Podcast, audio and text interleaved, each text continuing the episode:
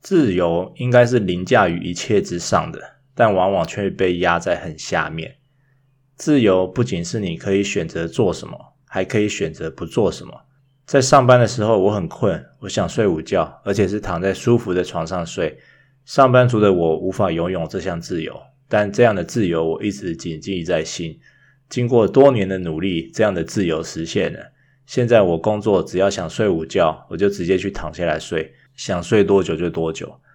很多人追逐财富自由，但过程中并不自由，而且追到了又说不算，要赚更多的钱才甘愿。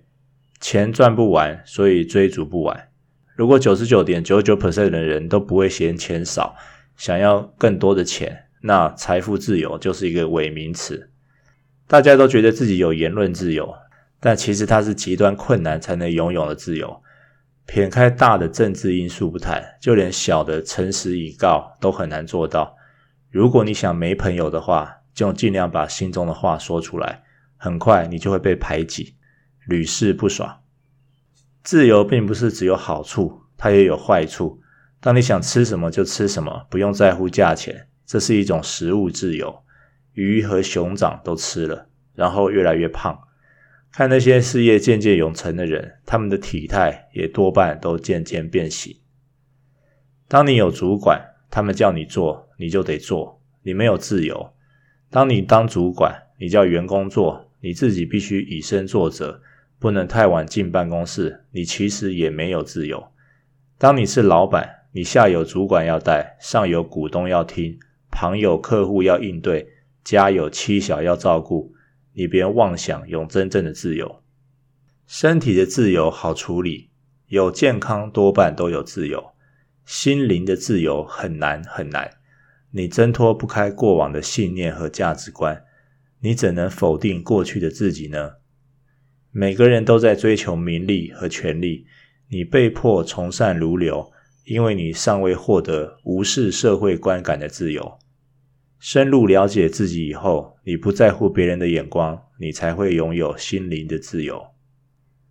自由和快乐重叠的部分很多，而自由是万人之上，一人之下，那个人叫道德。道德永远在自由之上，当他们相抵触时，就会有人感到不快乐。英文说 “free of something” 就是指从什么地方自由，例如。Free from work 就是工作自由，Free from money 就是金钱自由。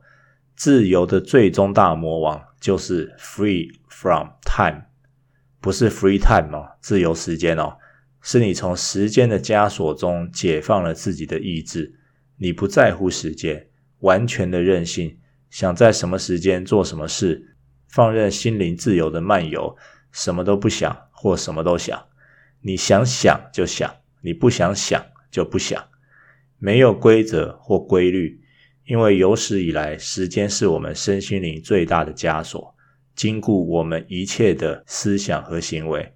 只要我们无法跳脱它，free from time，那没有人是自由的。但自由和许多事一样，是需要练习的。很明显，这一集的 podcast 是以非常自由的方式讲出来。我想讲什么，怎么讲，讲多少，都是我的自由。